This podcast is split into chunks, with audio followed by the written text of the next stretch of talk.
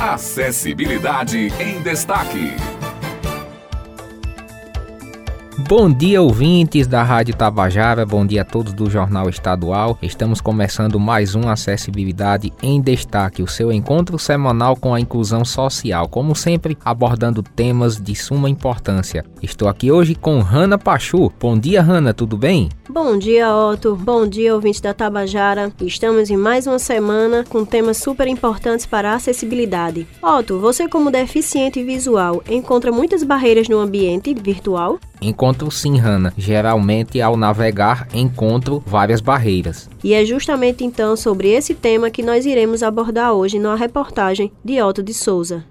Tornar uma página web ou um aplicativo para celular acessível, quebrando as barreiras dos ambientes virtuais, é permitir que diferentes pessoas, com deficiência ou não, possam perceber, navegar e interagir de maneira autônoma e efetiva. Assim como os conteúdos que encontramos nos ambientes virtuais, os seus usuários também são muito diversos e pessoas diferentes acessam informações de formas diferentes. Por isso, prover a acessibilidade é garantir que todas elas consigam ter a melhor experiência possível durante a interação com estes ambientes, seja ela uma pessoa com deficiência visual, auditiva, daltônica com limitações motoras ou outros transtornos genéticos. Gilson Elvis, profissional da informática e cego, aponta os principais obstáculos na navegação e interação na web e em aplicativos de celular. As pessoas que têm deficiência visual, elas se deparam com inúmeros problemas. Por exemplo, eh, nos deparamos com alguns sites de compras, sites, principalmente sites de companhias aéreas, né? Que ainda, de certa forma, é incompatível.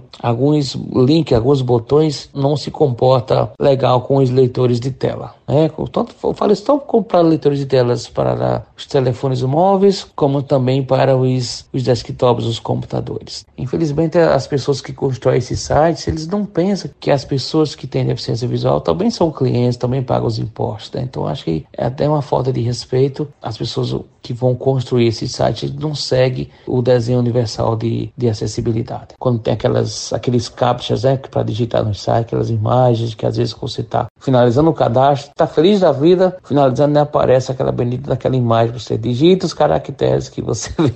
Então aquilo realmente é um balde de água fria. Quando a tecnologia oferece acessibilidade, todos nós, pessoas com deficiência ou com não deficiência, saem ganhando com isso. Pessoas com diferentes tipos de deficiências utilizam recursos e tecnologias assistivas específicos na hora de navegar e os ambientes virtuais precisam estar adaptados a todos eles. Desde 2016, a Lei Brasileira de Inclusão, LBI, exige que todos os sites, públicos e privados, estejam acessíveis. Mas quantos dos sites e aplicativos estão acessíveis realmente? Roosevelt, professor universitário daltônico, nos conta como funciona a navegação em ambientes virtuais para sua limitação. No âmbito virtual, a maior dificuldade ela também está dentro desse ponto de visualização de gráficos. Nos gráficos, por exemplo, agora na atualidade, os gráficos de intenção de voto, né, que são colocados para o Brasil todo quando faz um mapeamento de intenção de voto para diferentes candidatos. Às vezes se usa cores muito parecidas e dificulta muito para mim observar quem que está mais forte em um estado do que o outro quando avaliando o gráfico dessa forma. Então, se as cores forem muito parecidas, eu tenho uma dificuldade muito grande de interpretar. No ambiente virtual, acho que essa seria a grande coisa, mas para além disso, eu não trabalho muito com cores, então não tem muita coisa que eu tenha uma dificuldade assim muito aparente. Ela é mais quando eu tenho que interpretar, decifrar ali, distinguir entre cores específicas quando avaliando alguma informação. Com esta reportagem, chegamos então ao final do Acessibilidade em Destaque desta semana. Como sempre, agradecendo a cada um de vocês que sempre ouve e divulga o nosso programa. Você pode mandar sugestões de pautas para o e-mail jornalunial.braille.gmail.com. Lembrando que este programa está disponível no podcast Colunas Rádio Tabajara no Spotify. Vale a pena ouvir e divulgar. Até a próxima semana. Acessibilidade em Destaque.